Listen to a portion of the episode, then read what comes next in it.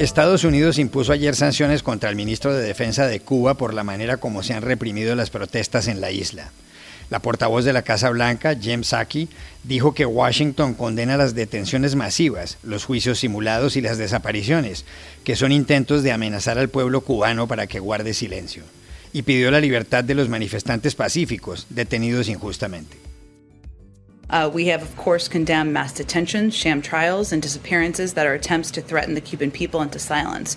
We continue to call for swift, the swift release of peaceful protesters who have unjustly been detained. ¿Qué es exactamente lo que ha ocurrido en los últimos días en Cuba? Se lo preguntamos al director para las Américas de Human Rights Watch, José Miguel Vivanco, que sigue muy de cerca los acontecimientos. En Brasil, el presidente Jair Bolsonaro ha exigido que, aparte de urnas electrónicas, en los comicios del año que viene haya voto impreso. Y según un periódico, el ministro de Defensa ha dicho que si no es así, no hay elecciones. En un caso extremo, ¿respaldarían los militares al presidente? Consultamos a Gaspard Estrada, politólogo de Sciences Po, que acaba de escribir del asunto en The New York Times.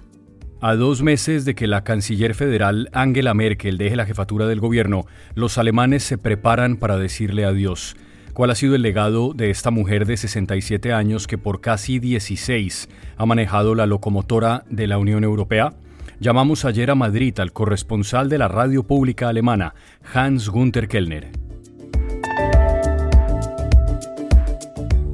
Hola, bienvenidos a El Washington Post. Soy Juan Carlos Iragorri, desde Madrid. Soy Dori Toribio desde Washington, D.C. Soy Jorge Espinosa desde Bogotá. Es viernes 23 de julio y esto es todo lo que usted debería saber hoy.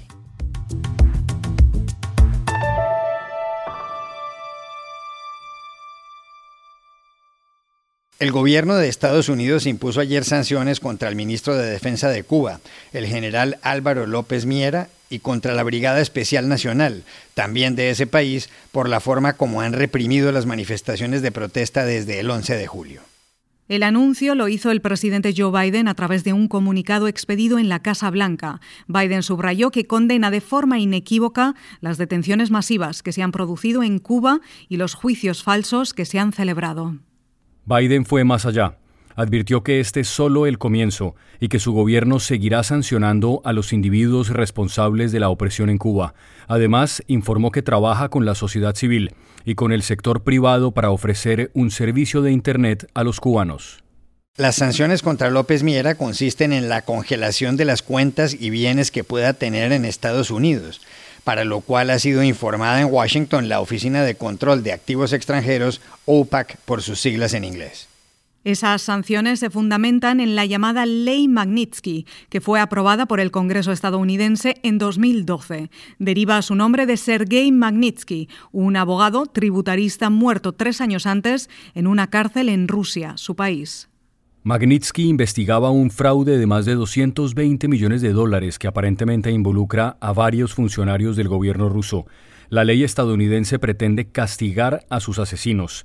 Magnitsky fue torturado en cautiverio.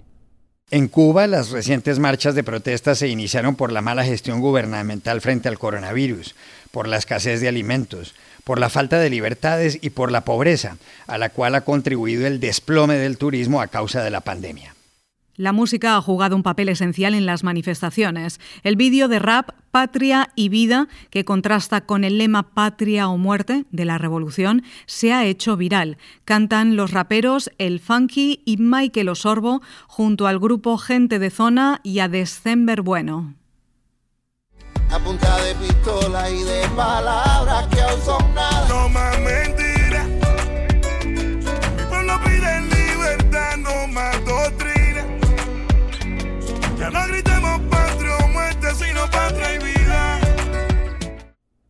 Las recientes protestas son las mayores desde el maleconazo, cuando en 1994 miles de personas salieron a quejarse ruidosamente en el malecón de La Habana. Ayer, el ministro de Relaciones Exteriores de Cuba dijo que ya no hay detenidos y que Estados Unidos está movilizando buques a la frontera marítima. En los últimos días, organizaciones no gubernamentales, como la estadounidense Human Rights Watch, han seguido de cerca el caso. Por eso llamamos ayer a su director para las Américas, José Miguel Vivanco. La dictadura cubana ha optado por aplastar las eh, manifestaciones eh, masivas y espontáneas que se han producido a partir del 11 de julio. Eh, y eso lo han hecho en las calles, con detenciones arbitrarias de tanto manifestantes como transeúntes, y en muchos casos con, gran violencia. los familiares ignoran el paradero, las condiciones de detención, los cargos que se les pueden este, imponer a los detenidos. En Cuba el Poder Judicial está subordinado al Ejecutivo, no hay instituciones capaces de amparar o frenar o impedir estos abusos. Eh, algunos han sido liberados, eh, pero bajo la condición del arresto domiciliario. e incluso mientras están arrestados no tienen acceso a Internet. Esa es la segunda vía que la dictadura ha utilizado para aplastar esta movilización, la censura. Eh, y en otros casos eh, se han eh, iniciado procedimientos sumarios para juzgar y castigar sin derecho a la defensa a, los, a los que están detenidos. Por ejemplo, el caso de Anielo Troya, quien es un artista que grabó el videoclip de Patria y Vida, que ha sido viral en Cuba y que desafía el eslogan clásico, tradicional, revolucionario de patria o muerte. Eh, él fue condenado en, eh, el día de ayer eh, a un año nada menos que de prisión. fue un proceso sumario, no tuvo abogado defensor, no le avisaron anteriormente a la familia, fue un proceso a puertas cerradas y además sus familiares no tienen copia de la sentencia porque el procedimiento es oral. Todo esto es completamente aberrante, propio de lo que ocurre en un sistema dictatorial.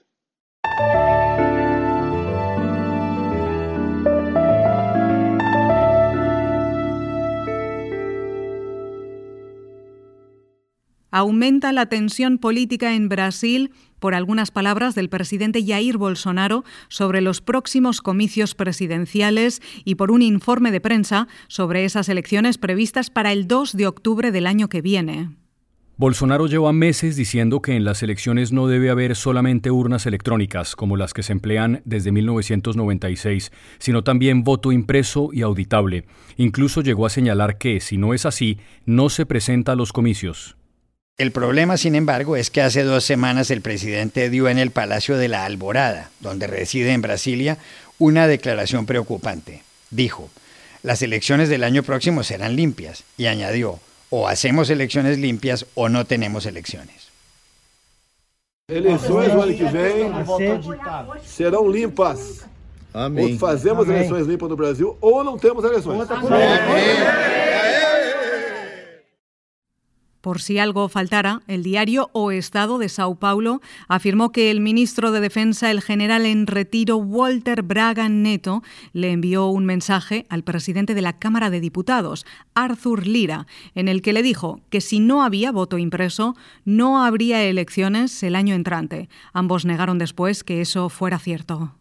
Con todo esto como telón de fondo, persiste el temor entre algunos académicos de que las Fuerzas Armadas puedan respaldar un acto autoritario de Bolsonaro con respecto a las elecciones.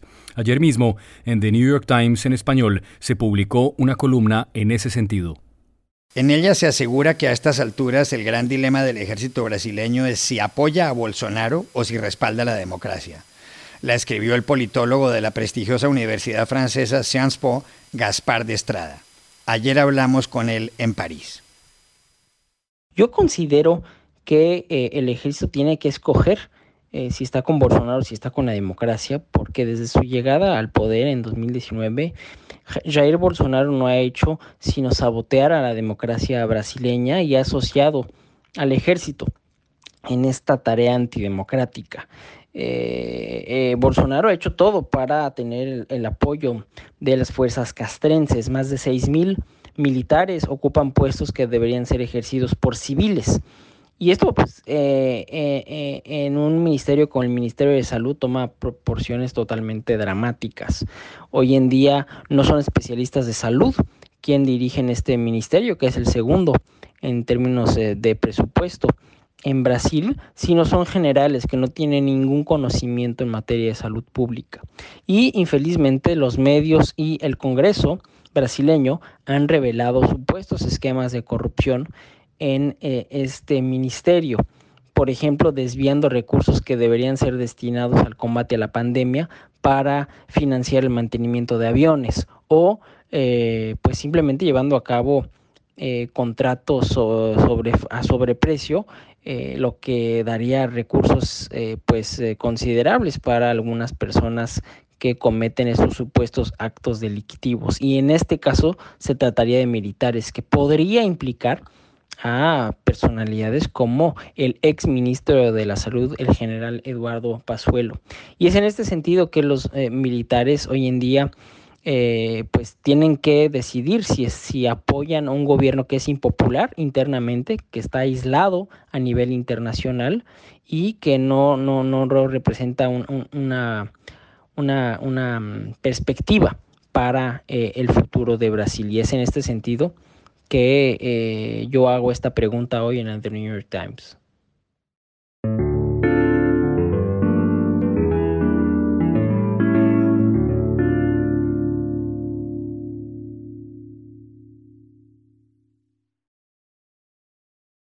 Faltan dos meses para las elecciones en Alemania y el país se prepara para decirle adiós a la carrera política de la jefa del gobierno, la canciller federal Angela Merkel. Han sido casi 16 años en los que ella ha ocupado el poder ejecutivo y desplegado su enorme influencia internacional. Angela Merkel fue elegida por primera vez el 18 de noviembre de 2005. Logró el respaldo ciudadano tras armar una coalición inusual de la que formaban parte su partido, la Unión Demócrata Cristiana, la CDU, la Unión Social Cristiana de Baviera, la CSU, y el Partido Socialdemócrata, el PSD, tradicionalmente situado en la orilla contraria. Ha sido reelegida tres veces, en 2009, en 2013 y en 2017, y ya no quiere presentarse más. Hace dos años, cuando dio el discurso en la ceremonia de grado de la Universidad de Harvard, dijo que como canciller federal se pregunta a menudo si está haciendo lo correcto, si lo está haciendo porque está bien o porque puede hacerlo, y les recomendó a los estudiantes preguntarse eso siempre. Als Bundeskanzlerin muss ich mich oft fragen, tue ich das Richtige? Tue ich etwas, weil es richtig ist oder nur weil es möglich ist? Das sollten auch Sie sich immer wieder fragen. Angela Merkel nació hace 67 años en Hamburgo, en la entonces Alemania Occidental. Su nombre era Angela Dorothea Kasner. Su madre era oriunda de Gans, la actual Polonia. Su padre, un pastor luterano que fue trasladado a Alemania Oriental cuando la hoy canciller era niña. Tras graduarse del colegio donde aprendió ruso, estudió química en la Universidad Karl Marx de Leipzig. Más adelante finalizó un doctorado en química cuántica. Para entonces se había casado con su primer marido, Ulrich Merkel, de quien tomó el apellido. Después de haber sido viceportavoz del gobierno de Alemania Oriental y alcanzada en 1990 la reunificación de las dos Alemanias, el canciller federal Helmut Kohl la nombró ministra de la Juventud y la Mujer y posteriormente ministra de Medio Ambiente. Y más adelante, cuando gobernó el socialista Gerhard Schröder, llegó su momento. La señora Merkel se convirtió entonces en la primera mujer en ocupar la jefatura del gobierno alemán, en la primera persona educada en Alemania Oriental que es elegida para la Cancillería Federal y en la segunda que gobierna por más tiempo, detrás de Kohl, que estuvo 17 años. En el gobierno consolidó a Alemania como la locomotora de la Unión Europea y diseñó parte del plan de recuperación del viejo continente tras la crisis financiera de 2007. ¿Cuál es su legado? Se lo preguntamos ayer en Madrid al corresponsal de Deutschlandfunk, la radio pública alemana, Hans Gunther Kellner. Hola, bueno, el, término legado sugiere que, sean las cosas positivas a destacar. Mm, yo destacaría quizás lo primero que se me ocurre es su, gran capacidad de crear consensos, una, capacidad que le vino muy bien en la búsqueda de mayorías. Sabemos que Merkel gobernó durante varias legislaturas con grandes coaliciones, es decir, coaliciones entre los dos grandes partidos, los democristianos, que es su partido, y los socialdemócratas, que normalmente son, cuando gobiernan los democristianos, los socialdemócratas suelen estar en la oposición. Y al revés también es así. Merkel era capaz de crear gobiernos con mucha complicidad entre los diferentes ministros, más allá de los, de los límites o fronteras ideológicas entre, entre estos partidos. Eso quizás es lo que más destacaría. Em, y, eso lo, la, hizo tomar medidas que para un político, una política de, de, un partido de derechas son poco típicas. Quizás la, la primera que se me ocurre, por supuesto, es la acogida de un millón de refugiados. Los partidos de derecha suelen estar más, un poco más, ¿cómo decirlo?, eh, más cautos a la hora eh, en, la, en, la, política de inmigración y de asilo político. Merkel em, eh, decidió la acogida, estaba a favor de la acogida de un millón de refugiados, sobre todo refugiados, sobre todo de Siria, de Irak, del Oriente Próximo, también del norte de África que llegaban a Alemania y estaba bastante sola ella no solamente en Alemania con esta decisión, sino, sino también en el, en el resto de Europa. Eh, ningún otro país tomó una medida similar. Con eso llevó su partido más allá un poco. La gente dice que, que en su propio partido se dice, bueno, que nos ha convertido casi en un partido más de centro izquierda que centro derecha. Esa es una de las críticas y también uno de los problemas que van a tener sus sucesores.